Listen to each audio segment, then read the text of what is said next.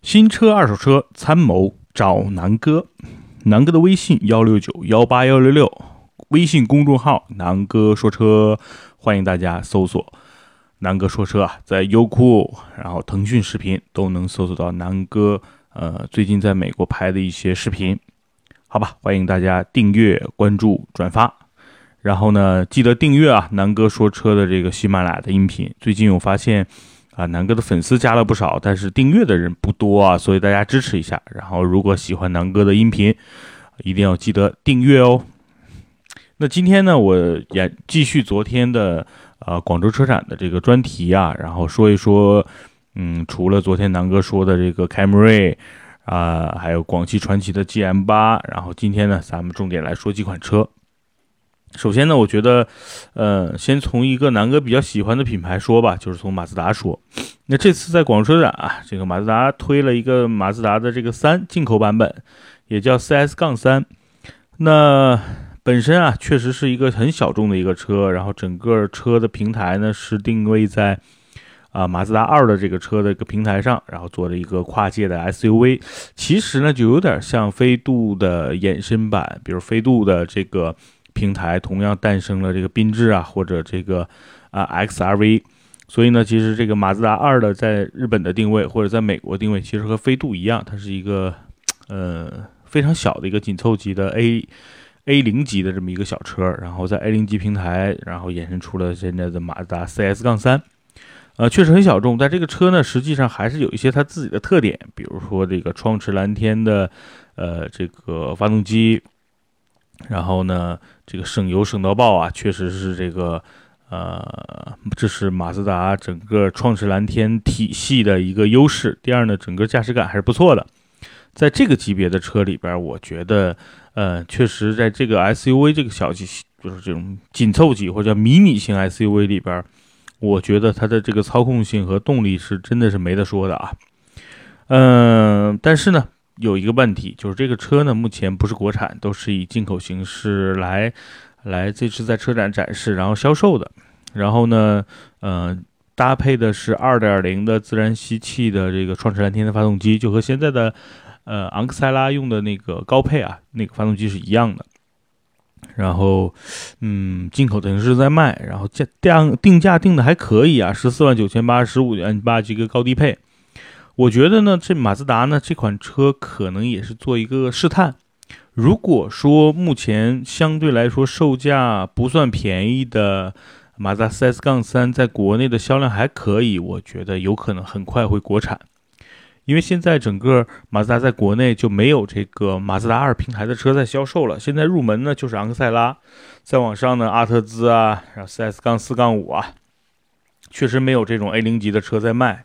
之前呢，马自达在国内啊卖过一段时间，但是大家知道，这个中国人对这个二的概念 不是特别好啊，就你这人真二啊。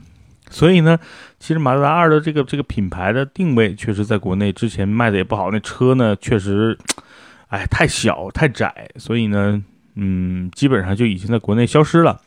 但是呢，我觉得这 CS 杠三如果说真的能够国产，价格呢，如果在十万多一点儿，比如十一二万，我觉得是非常有竞争力的，起码我觉得不比缤智，呃的这个性价比要差。所以呢，挺期待马自达三真正上市，然后去销售的。那如果喜欢这种紧凑级小车，然后这个尤其是跨界 SUV 这种的，可以去关注一下。呃，第二呢，就是。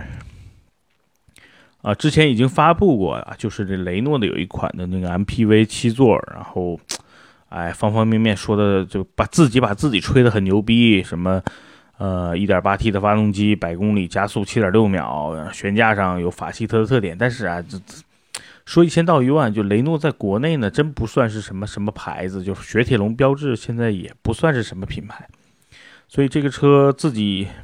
老王卖瓜自卖自夸，说的天花乱坠。我觉得在市场上竞争力还是一般。为什么？因为你想嘛，定价，因为这车进口的，然后 1.8T，虽然排量不高，税不高，但是你定的价二十七万一千八到三十四万一千八。哎呀，这个价格我为什么不买 GL8 呢？那 GL8 又保值，空间又比你大。然后呢，昨天说的这个广汽传祺的 GM8，这两个大 G8 其实一个比一个帅啊。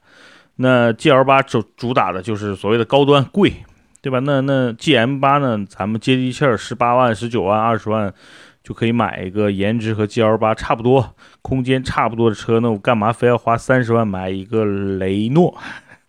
很多人还不知道这牌子是什么意思呢，对吧？所以，呃，让雷诺先自己自嗨一下吧。然后呢，再有就是今天车展上其实挺重量级的。就保时捷的全新卡宴，那卡宴不用多说，这个土豪，这个明星是吧？这个富二代标配，呃，这车卖在中国火了有将近十来年了，卖的一直火呀，就是它就代表了这个中型 SUV 的一个标杆，是吧？嗯，你说配置啊、价格啊，其实跟 Q7 啊、宝马 X5 其实在国外价格一样，你看在国内，呃，现在都快甩宝马。一点五倍了，对吧？宝马现在六七十万、七八十万嘛，那卡宴现在基本上加完价得都得在一百二左右，所以这个竞争力、口碑、品牌还是牛逼的。那这次宝马外观大家远看其实还是一样，背面的这个灯呢连到一起了，其实有点像林肯现在的那个那些车啊，就是整个样子其实就是有一些中期的改款，配置呢确实提升了，用的呢还是这个三点零的涡轮增压发动机，基本上，嗯。八 AT 啊，爱信，爱信的八 AT 啊，不是采 F 的，这爱信的这个八 AT，所以基本上这次主要是一个外观加上内饰的一个升级。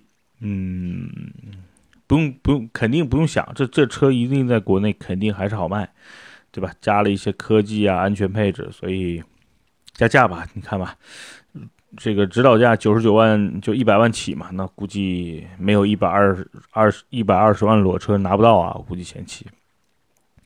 另外呢，昨天说完了这个凯美瑞，你如果对凯美瑞很感兴趣的，还是要 听听咱南哥昨天仔细讲的凯美瑞。还有，其实就是指南者，指南者，因为今天有朋友问啊，就是我们在那个聊天群里面有问南哥指南者现在能不能买，我说指南者没什么性价比啊，关键，对吧？原来用二点四的那个发动机，现在呢来了个一点四 T 加九 AT，嗯，定价呢也差不多在二十万左右。完全没竞争力啊！为什么？你想想这个雪佛兰的探界者，2.0T，九 AT，现在才多少钱啊？二十二万多裸车价，对吧？那你你这个指南者 1.4T，哎呀，我觉得完全没性价比，没必要买。我觉得吉普里边比较靠谱了，玩越野就牧马人，对吧？你要是这个要要大气。就买三点六升的那个大切，因为三点六那发动机怎么着也是十佳发动机，油耗不高，动力很猛。我身边不少朋友在开啊，所以这个什么什么指南者一点四 T，算了，这个你们再琢磨琢磨吧。呃，荣威 R S 三南哥不研究啊，因为这车没什么特点，我不太不太喜欢 R S 五。我之前也讲过，就是挺好看，但是没开过，所以不能多说。